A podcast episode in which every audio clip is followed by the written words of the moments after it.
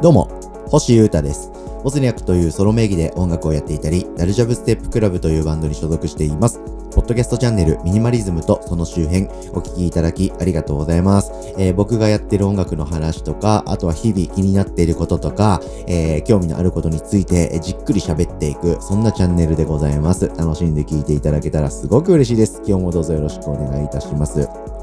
まずは僕の活動についてのお知らせをさせていただきます。えー昨日ですね、えー大阪でダルジャブステップクラブのライブ行ってきまして、えーそこから帰ってきまして日曜日に、久々に日曜に投稿するかもな。日曜日にポッドキャストを投稿しております。はい。えーこれを撮っている、今、ポッドキャスト収録しているのは、大阪に行くちょっと前の僕ですんで、はい、えー大阪のライブがどうだったのか実際は知らないんですけど、多分、大いに盛り上がり、最高な夜になったんじゃないかと思っております。駆けつけてくれた皆さん、チェックしてくれた、そこのあなた、どうもありがとうございました。はい。えーで、ここからはですね、えー実はライブが発表されてるのが今ないんですけど、あの、安心してください。ライブはやりますんで、今年も。はい。でも、ややるかな？まあ、ちょっとあんまりいろいろ話さないでおこう。うん。ライブはやりますので、えーどうかその辺は、えご安心の上チェックしていただけたら嬉しいなと思ってます。で、リリースもしますんで、はい。えー仕掛けますんで、今年は。あと、新しいことも始めたり、なんやかんやいろいろ今年は巻き起こしていきますので、えーどうぞご期待ください。ですが、一旦ライブの、次のライブはここでここでみたいな、次のリリースはここでっていうのが、一旦ちょっと今ない状態なので、続報を待っててください、皆様。はい。そんなところでしょうかね。はい。えー引き続きチェックよろしくお願いします。さて、今日はですね、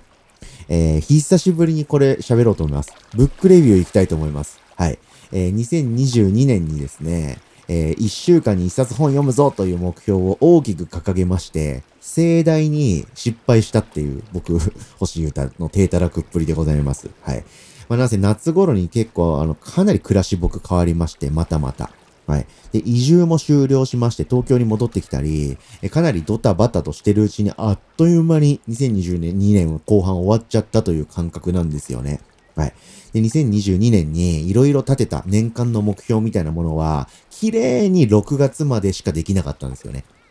はい。後半もう本当に僕人生ぐちゃぐちゃに、えー違う次元に突入したっていうか、えーいろんなことがありましたんで、できませんでしたんで、これをまた、まあ、年始をいいきっかけ、タイミングとしまして、やっぱり本を読んだり、映画見たりとか、継続的なインプットはめっちゃ重要だろうということで、えまた本を今年から読み直しております。読み始め直したというか、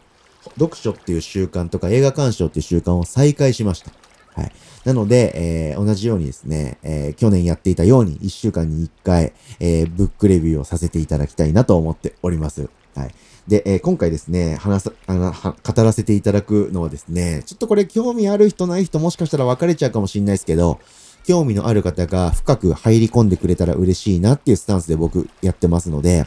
その誰か一人に刺さることを願って喋らせていただきます。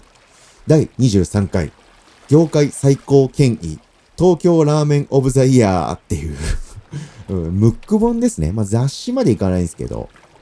えートライ対、トライラーメン大賞というですね、ラーメンの、ま、アワードみたいなのを決める本が、本というか、組織というかね、そういうのがありまして、えーその本です。はい。にトライっていうのが、まあ、東京ラーメンオブザイヤーの TRY の略なんですけど、はい。2000年にですね、東京で一番うまいラーメンを決めようじゃないかという呼びかけのもと、雑誌東京一週間っていう雑誌ありますよね。それで指導した、えープロジェクトみたいなんですよね。はい。これが東京ラーメンオブザイヤー略してトライ。はい。これの、2022年から2023年に、にかけての年間大賞の本でございます。はい。なので、東京近郊、関東近郊にいてラーメンが好きな人に、とにかく刺さってくれたらうれ嬉しいなという、今回のエピソードでございますが、まあ、ラーメンはそんな好きじゃなくても、あなんかものづくりとかしてる人っていいなって思ったとか、あとなんかちょっと、まあ、他のエピソードでも喋ったことなんですけど、やっぱ知らないことって最高だなとか、知らないことを知らないって言えて、次のステップに自分から行けるってことっていいことだなって思ったんで、まあそんな話も絡めながら紹介します。はい。で、何が書いてあるかっていうと、まあとにかく、うまいラーメン屋の情報がいっぱい書いてあるっていうことです。はい。で、そのラーメンがどういう風に作られているのかっていうのを、まあちょっと踏み込んで、えー書いてますね。その、この雑誌とかこの組織、えトライ大賞って結構もう権威で、ここにえアワードで乗ったらもう人気店間違いないみたいな。はい。あの、M1 に出た、M1 に決勝に出たお笑い芸人がある程度メディアに次の年出れるみたいなノリってあるじゃないですか。はい。そういう感じの権威なあ雑誌なんですよね。はい。うん、なので、えー、いろんな店が知れて、えー、そしてその、そういう権威的な雑誌がやってるので、ちょっとですね、踏み込んだ情報が知れるんですよね。麺がどこで作られているとか、自家製麺なのかとか、どこの業者で発注してるのかとか、出汁はどういう風に取ってるのかとか、この店の店主はどこ出身で、どういう修行を経て、今の店にたどり着いたのかとか、そういうのがいっぱい載ってます。で、特に美味しい店とか、そのランキング、アワードの上位に入ってる店に関しましては、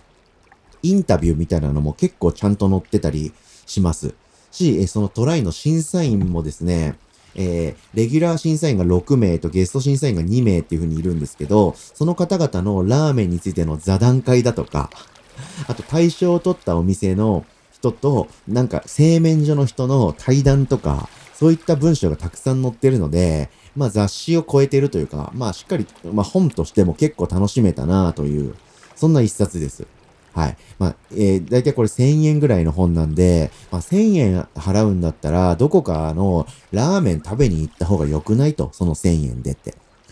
ラーメンの雑誌に1000円払うって、なんかナンセンスじゃないって僕はちょっと思ったんですけど、でも、これをその1000円を払ったことで、結構いい知識、間違いない知識が手に入るし、今のラーメンの世界ってどうなってるのかっていうことを知れるので、えー、まあこれは結構勉強になったんで、いい買い物だったななんて思っております。はい。で、えー、肝心なですね、その、対象の取った店とか、えー、塩ラーメン部門で何位何位とかっていうことって意外と、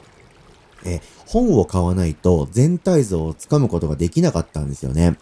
まあ、ツイッターのアカウントとか公式も出てますし、えー、いろんな人がブログとかインスタとかツイッターとかでレビュー書いたりしてますから、えー、トライ対象受賞点とかって調べれば出てくるかなと。なんか一覧になって出てくるかなと思ったんですけど、結構出ませんでした。なんで結構ちゃんとこの雑誌を買った人しか詳細をちゃんと知ることができないっていう風に、うまいことみんなで、えー、キープしてる、守ってる文化もあるのかなと思ったんで、あんまりこれ全部のない、ない、ない、どこどこ、ない、どこどこっていうのを言うことは結構野暮なのかなと思いましたんで、そんなに言いませんけど、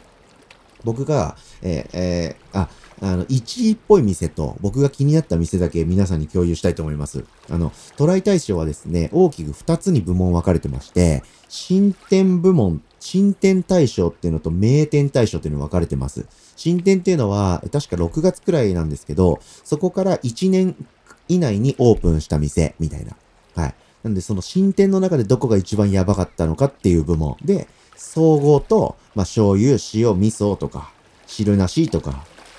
つけ麺とか、つけ麺の中にも濃厚とん、すっきりとかいろいろあったりします。で、同じ感じで名店部門、要は1年以上経過してやってるお店のランキングもしっかり載ってます。はい。で、最後に、えー、あ、あいうえおだっけな、作品みたいなので、えー、ちゃんとそのページですね。ああだったら、アジトイズムが品川区で、どこどこが最寄り駅で、掲載ページがどことか、そういうインデックスもあるし、えー、路線図マップですね。はい。電車の路線図に合わせて、ここにあって、これが何ページに載ってるみたいなのもあったりとか、ラーメン YouTuber のすする TV の、まあ、とあの特別コラムみたいなページもあったりとか、かなりいろんな角度からいろんな情報が手に入ります。はい。で、前者のですね、え新店大賞の1位になったのが、ラーメンわらっていう店で、これがなんと湘南エリアですね。僕がちょっと前まで住んでた湘南エリアの辻堂のえー、お店で、町田の進化っていう名店で修行をした方がですね、立ち上げたお店だったみたいです。はい。非常にうまそうです。はい。で、えー、名店部門ですね。その1年以上営業してるお店の中での総合の1位は、えー、荒川区の日比谷線の、み、三ノ輪っていうところですね。あの、西日暮里とか上野の方ですね。にあるラーメン屋トイボックスっていう店でした。だったみたいです。はい。で、トイボックスは2年連続の受賞なので、ぼちぼち殿堂入りも見えてくるかなっていうようなレベルの店だったみたいです。いかがでしょうか？どっちも知ってるなんて方いらっしゃるんでしょうか？はい。で、僕はですね、今年別エピソードでちょっと前に喋ったんですけど、今年はラーメン二郎と、弁天年岡栄太っていうその中華そばの最強、最高峰ですね。はい。これ以外のラーメン屋も行ってみて、今のラーメンの世界がどうなってるのか、ちゃんと知るっていうことを、ちょっと暮らしの中の目標の一つにしているので、このトライ大使をしっかり読んでですね、気になったお店はちょこちょこ行ってみようかなと思っておりました。はい。で、えー、この名店部門の1位になっているトイボックスってお店には一旦行ってきました。はい。で、ここの、この感想をちょっと言おうとすると、もう時間がいくらあっても足りないので、控えますけど、美味しかったです。すごく。うん。まあ、これは対象と、これが対象取っちゃうんだっていう感じで、あ今の時代ってこういうのが求められてるんだ、へーっていう感じですっげー勉強になったんですけど、あのこだわり抜いた職人の一品という感じでですね、すっきりしたスープだったんですけど、鶏出しのですね、美味しい美味しいラーメンがいただくことができました。はい。そう感じでですね、えー、まあ、ラーメンの話をした感じになっちゃいましたけど、一応ブックレビューということで、そもそも東京ラーメンオブザイヤー、トライ大賞っていうものがあるっていう、そもそも論を皆さんにお伝えできたのかなと思いますし、その内訳は雑誌を読むと色々わかると、本を読むと色々わかるっていうこともわかりましたし、職人さんたちのこだわりとか、歴史とかも分かって面白いなと思いましたし、はい。え、なんかラーメンって僕よく食べるんですけど、ほとんどラーメン二郎ばっか食っちゃうんで、